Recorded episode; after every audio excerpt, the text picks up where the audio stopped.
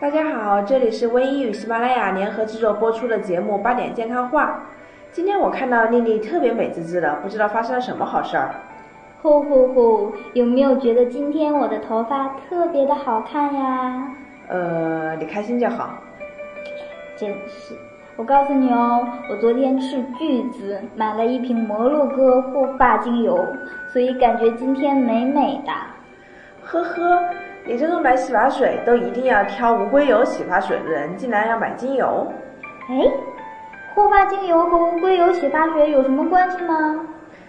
那你用护发精油的时候就没有好奇过，为什么可以一滑到底啊？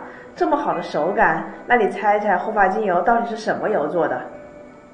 呃，你千万不要告诉我是硅油哦，我先去看看成分表。唉，果然好奇害死猫。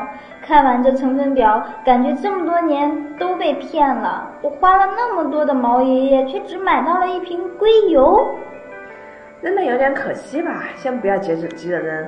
我们赶紧打开微医通，问一问我们的家庭医生。哦，家庭医生说，护发精油不论贵的还是便宜的，绝大部分都含有硅油，而且被硅油占据了成分表的前排位置。但是呢，就算是硅油，它也值得买。比如说，你买的这瓶摩洛哥发油，其实确实含有那么一丢丢的摩洛哥油，但含量可能比你以为的少得多。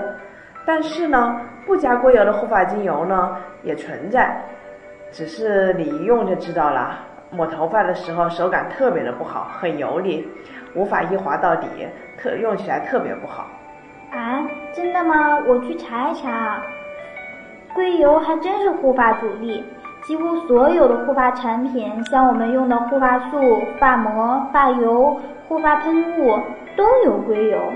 哎，感觉即使我买了无硅油的洗发水，也逃不掉这个有硅油的护发产品的坑啊！对的，对的，添加了硅油之后，使用感觉确实更好了。